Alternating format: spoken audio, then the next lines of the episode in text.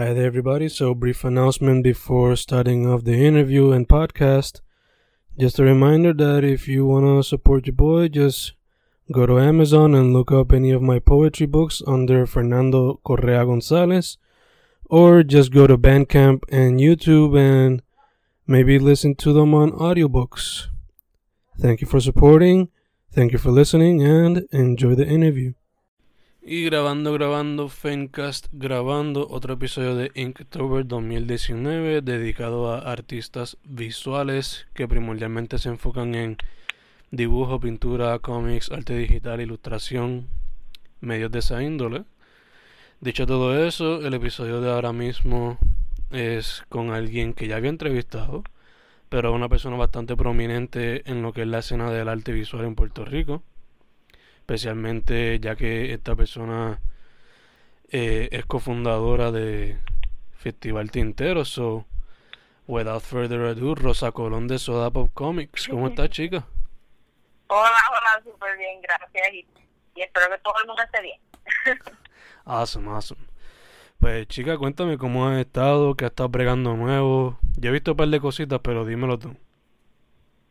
Pues, Ahora mismo este octubre estaba como con un poco de mente, eh, tuvimos un par de actividades eh, ya, tuvimos una actividad bien chévere en el museo con la exhibición de espacio público, sí, espacio, público para que se llama, o espacio común, espacio común. Y nos invitaron, invitaron al Tintero a hacer un poco en el Museo de Arte de Puerto Rico y quedó super nice y ahí pudimos este hacer el debut debut de un cómic nuevo que se llama Se lo llevó Pateco, que fue con colaboración con diferentes artistas como José Hernández, eh, Señor, eh, Los Vecinos, eh, Jonathan Rodríguez, nosotras, eh, Iria Pantoja, y este, Iana Falcón, eh, y pues es como una mezcla de, ilustraciones y cómics todos juntos. Y, y no, quedó súper lindo. Nice, nice. Nice. De hecho, vi que ahora van a tener, por lo menos tú, también va a exponer en lo que es Expo Halloweeneña. Sí, eso fue también otro otro embeleco que nos dio por hacer. este nosotros habíamos hecho esta exhibición ya en hace como tres años o cuatro años atrás en Taller Secreto. Y en esta ocasión, pues como que queríamos celebrar Halloween, pero de una manera bien diferente. Y pues en esa ocasión le dimos de las calabazas esas que venden en Walmart a 99 chavos. Para recoger dulces. Se las dimos a cada artista y cada artista lo interpretó y lo intervino y todo eso.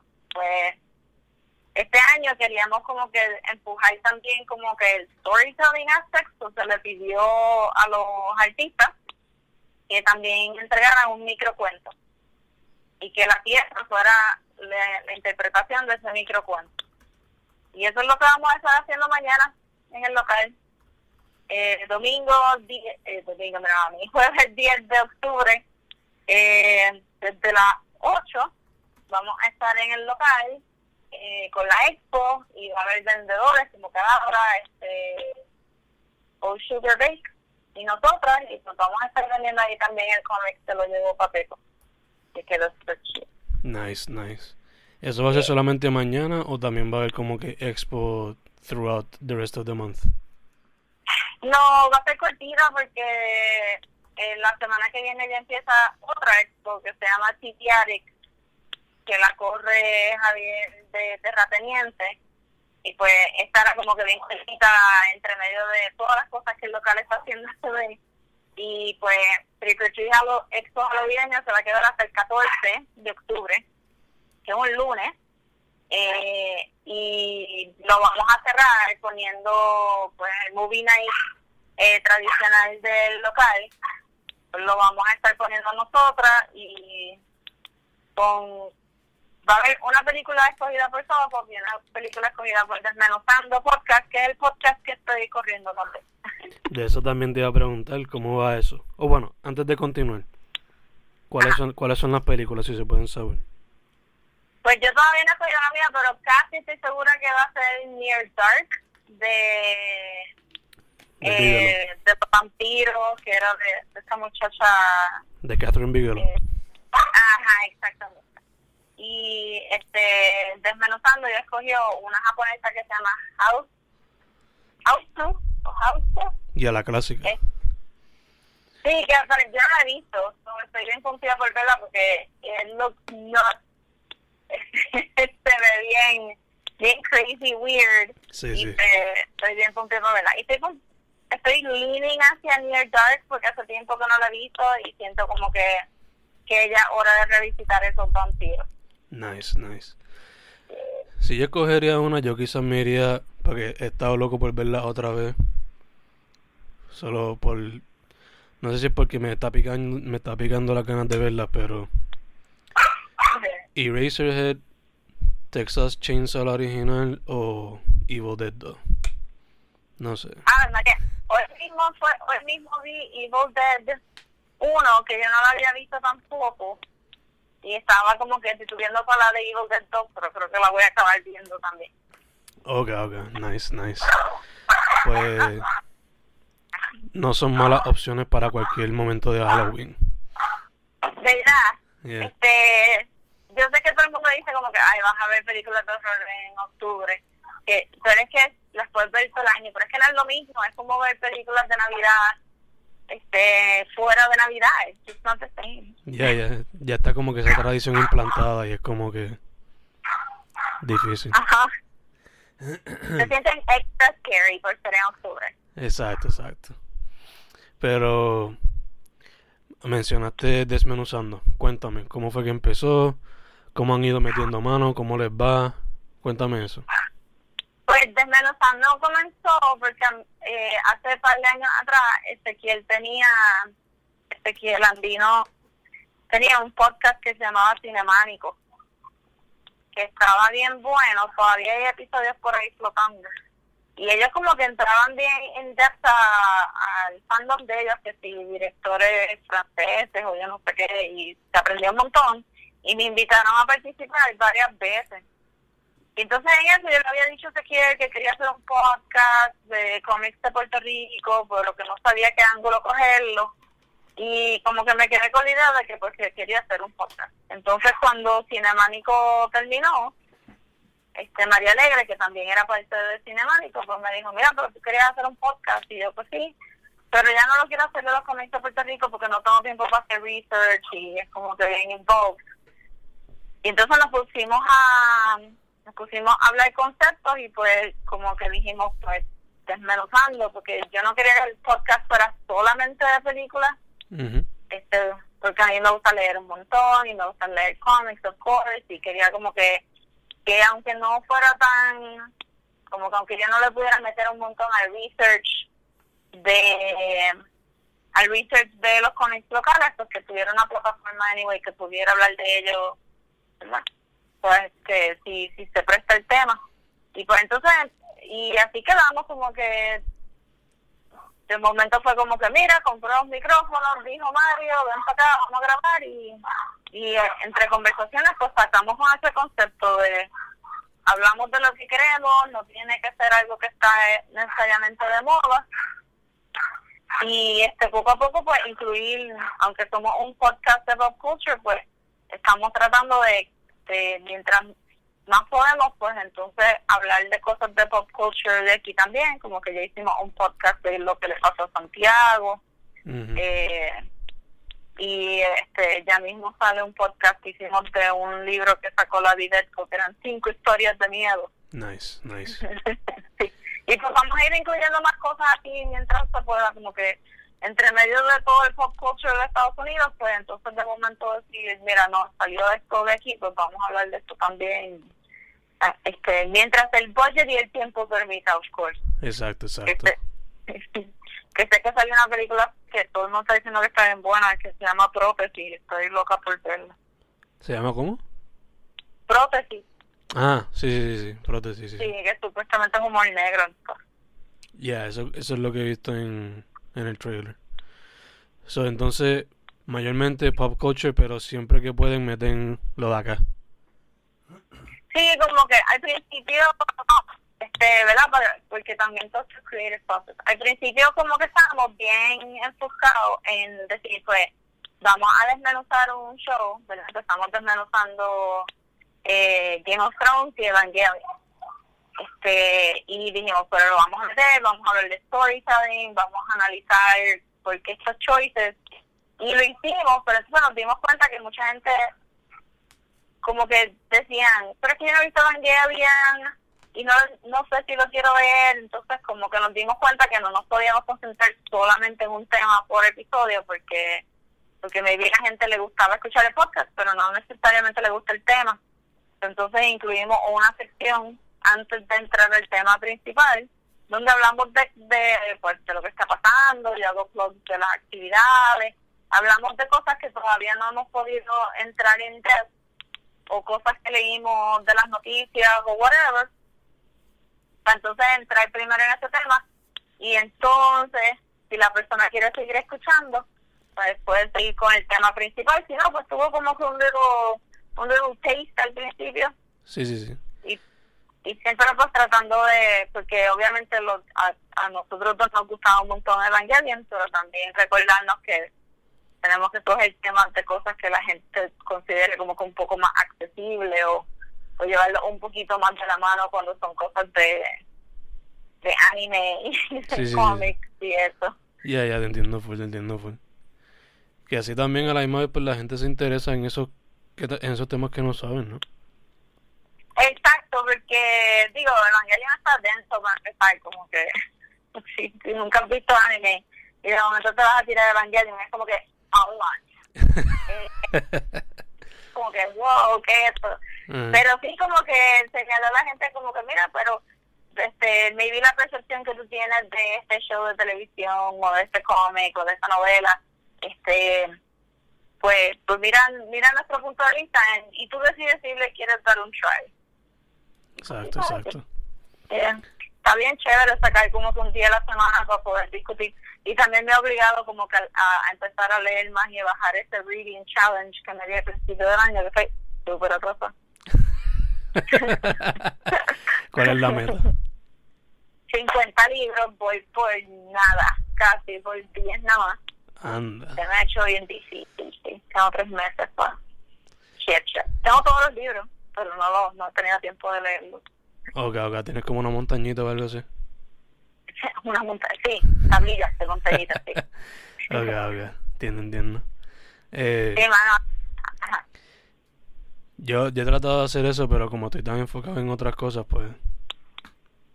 Sí, esta yeah. antes yo estoy a leer tres libros a la vez, como que coger un poquito de este y como que sentarme a decir, ay, este libro yo lo acabo ahora en una noche porque, porque está tan interesante. Pero ahora es porque, ay, voy a leer cinco páginas y ya estoy dormida.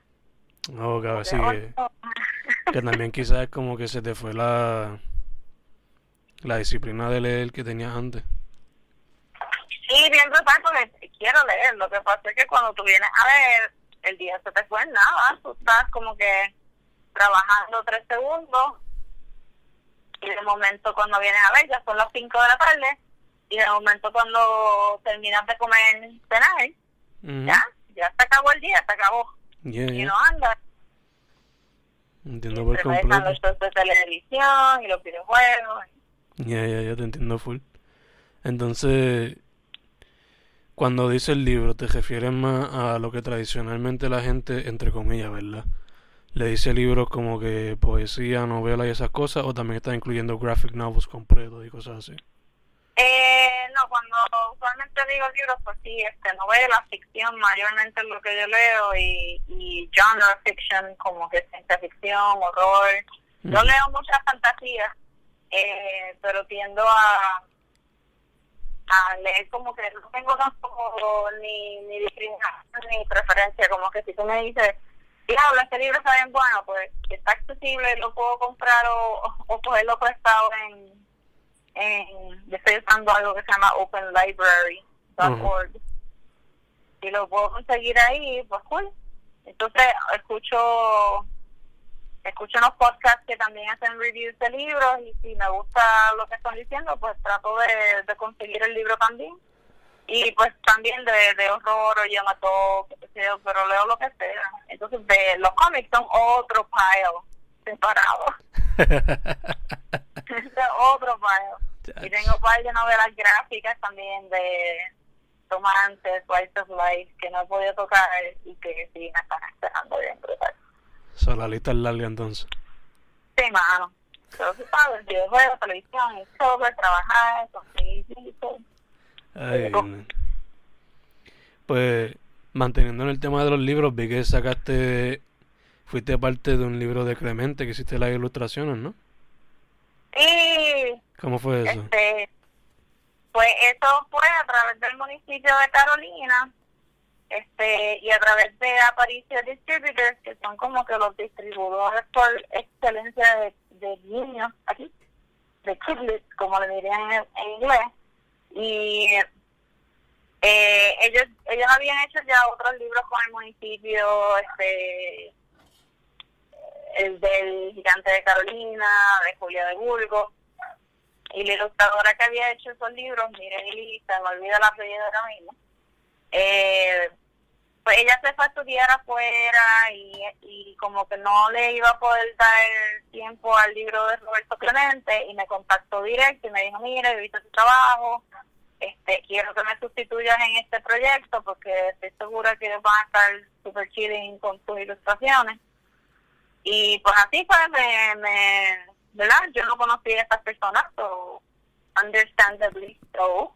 Me pidieron como que un mini audition para ver si yo podía dibujar a Roberto Clemente que se pareciera y, y este el flow más o menos del estilo que íbamos a trabajar para la para el, el libro y me reuní con la escritora que es Wanda de Jesús Alvelo y con Apricia y nada, como que de momento así, como que, mira, me encantaron tus ilustraciones, vamos a hacer esto. Entonces, eh, para mi sorpresa, grata, el libreto que Wanda entregó era como que más complejo de lo que uno pensaría que iba a ser para un libro de niños. Entonces tenía historia, tenía contexto histórico, tiene contexto histórico y tiene como que política.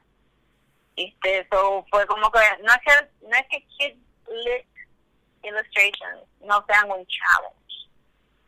Pero, ciertamente yo no estaba esperando tener que hacer una ilustración de la huelga de los trabajadores de los 30 en un libro de Roberto Clemente. Wow. Y, ajá, pero entonces como que fue, wow, eso está súper dinámico, me gustó un montón. Entonces, eh, después de terminarlo, pues sí, este, get it approved y que el municipio le diera lo que y que se imprimiera. Entonces, eso fue ya hace como que un par de meses atrás, pero esta, la semana pasada fue el, el release. Y ahora sí que el municipio se votó bien brutal. Como que yo también no estaba como que muy, yo soy como que media en las nubes y hasta el minded con estas cosas. Me dijeron, no, que el libro ya lo van a, a sacar y pues que te, tienes que ir al Museo de la Niña en Carolina, que es inmenso. Yo tampoco había ido y, y de momento cuando yo llegué, yo pensaba que iba a hacer una conferencia de prensa chiquita, ver con el alcalde, maybe. No, era como que todos los empleados estaban vestidos de con el uniforme de Roberto Clemente, con la jersey, y estaba como que la portada del libro por todos lados, y los, los high schoolers o los young adults de la Escuela de Bellas Artes interpretaron el libro en una obra de teatro. Nice. habiendo, ajá, habían 200 niños, y ya todo el mundo se el libro, y yo, anda, parece Did you feel overwhelmed? So, ajá, fue como que bien impressive. y, y, yo como que, what? Este, estaba bien interesante porque este no no sé, no estaba esperando que... I mean, of course, uno sabe que el municipio está pompeado con el libro y que todo el mundo le gusta a Roberto Clemente, pero was not expecting that. It was very interesting. Y pues este proyecto que y, y las ilustraciones me gustaron un montón como quedaron de verdad. Fue como que como que uno de esos proyectos que no son de uno, ¿verdad? Como que uno de momento llega ahí y te dice, mira, este libreto, interprétalo, y como que I, I felt really inspired con ese script y las ilustraciones quedaron bien bonitas. La puedes poner el portafolio ya mismo. El, el, libro no está disponible para la venta. Acabo de emocionar a todo el mundo con el libro, pero el libro no está disponible a la venta porque es del municipio de Carolina y es para las escuelas y para las bibliotecas de Carolina. Ok, ok. So, si tienen, si quieren verlo, pues tienen que ir a alguna biblioteca de allá. Ajá, y están están trabajando para ver cómo lo ponen a la venta y eso, pero por ahora es solamente en Carolina. Es un proyecto que está, está, está chévere, pero se queda en Carolina. Eso es lo único, lo único sad. Wow. El otro, el único, yo he visto otros libros de Clemente, pero el único otro que me recuerdo que he ilustrado, creo que uno que es un cómic como biográfico. Pero ese me yo. Ajá, dime, dime.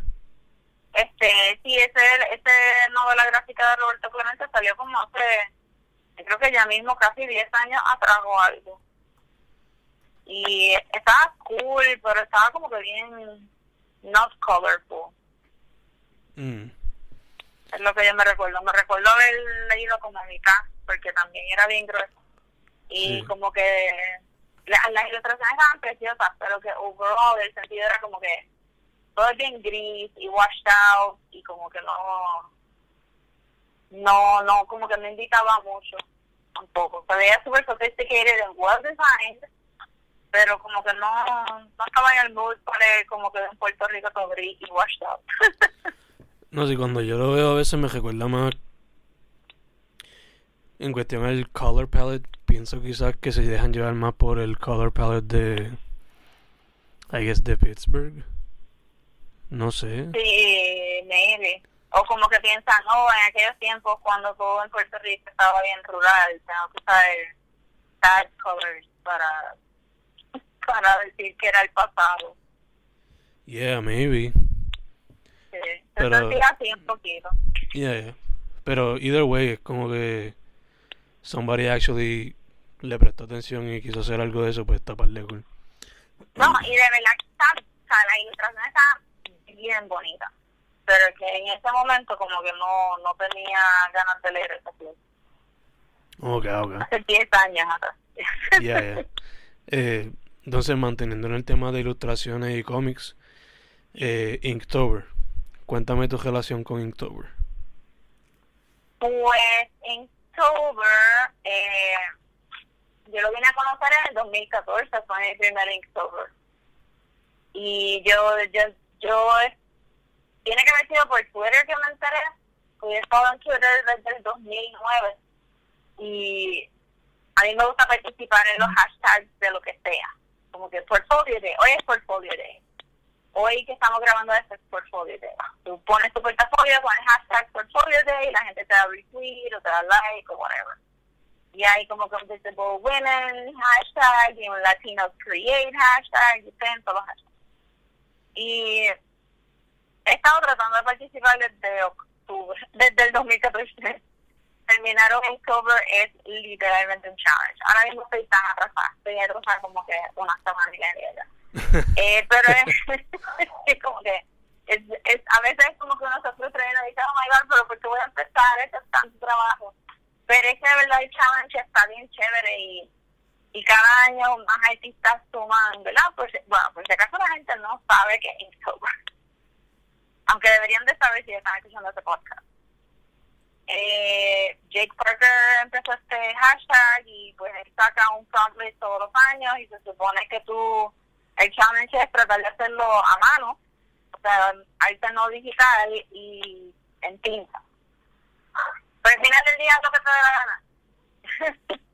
you can participate in it en digital, puedes hacerlo con temas de Halloween o puedes hacerlo con temas los mismos prompts, no tienes que usar los de Jake Parker, puedes hacer lo que quieras y lo posteas en el internet y le pones este hashtag y de verdad que aunque la gente no esté participando todos los días, el, eh, es un mes que de momento se convierte en un mes lleno de arte. Eh, y todo el mundo trata de participar y aunque aunque no logren los 31 días, todo el mundo trata de participar y aunque no lleguen los, los 31 días, eh, como quiera te empujaste a hacer arte y whatever, y pues yo he estado participando casi todos los años, aunque sea con tres dibujos, que es lo que tengo ahora mismo Claro, que eso entonces siempre ha sido, muchos artistas me han dicho lo mismo, como que siempre ha sido un struggle terminarlo por, quizás porque sé que quieren tener mucho detalle o porque están muy busy o lo que sea. Sí, porque la idea de que, de que tú digas, ok, se supone que tú hagas esta ilustración en el mismo día y lo posteas. Entonces tú decides como que, ok, pues mira, se supone que si yo le meto dos horas a esto todas las mañanas, pues tengo una práctica de dibujo de dos horas antes de empezar mi día de trabajo o lo que sea. Pero la realidad es que todo el mundo le mete mucho más que estas dos horas. Entonces, si estás viendo, esto, aquí está el lado negativo de las redes sociales y ser este artista. Que entonces tú empiezas a ver, y tú abres Instagram o tú abres Twitter y empiezas a ver los trabajos de todo el mundo, que tú no sabes si ellos, tú no sabes cuántas horas estuvieron en su trabajo y tú no sabes si lo, hicieron hace seis meses atrás porque adelantaron Inktober o si lo están haciendo on the day. Tú no sabes si esa persona está unemployed y le puede dedicar 20 horas al dibujo. Tú no sabes si esa persona ya tiene un negocio de vender esos Inktovers y por eso es que tiene ya como que la un de elaborarlos más, pero entonces tú sientes tu competitive edge este ahí como de picarte y decir, diablo, pero es que si el mío se va a ver crappy, pues, o, el mío se va a ver rush, yo lo único que tuve tiempo de hacer fue un duro, este que está cute, o está lindo, me gusta un montón, pero no se compara con whatever, con Francesco Francavilla o Becky Luna o lo que sea. Este, pues de momento te sientes como que bien bien down de que no puedo no puedo poner una obra maestra todos los días por 31 días en octubre. Ya, ya, ya, te entiendo full. Y entonces pues ya no te frustra rápido, pero pero si lo coges de verdad como que light y no te no te dejas como que no dejas que Inktober mess with your head, eh, puedes hacer un montón de cosas y le puedes sacar un montón de provecho porque el, el mero hecho de tú sacar como que trabajar un challenge de, un mes completo eh, con un medio que maybe tú no usas mucho como pincel, tinta o plumilla, tinta, lo que sea, pues te va a ayudar a ser mejor artista y a lo mejor saca algo que, que te lleva a un a un estilo nuevo de dibujar. Pero este, pero está hardcore eso es como que terminarlo de verdad es como que es so hard.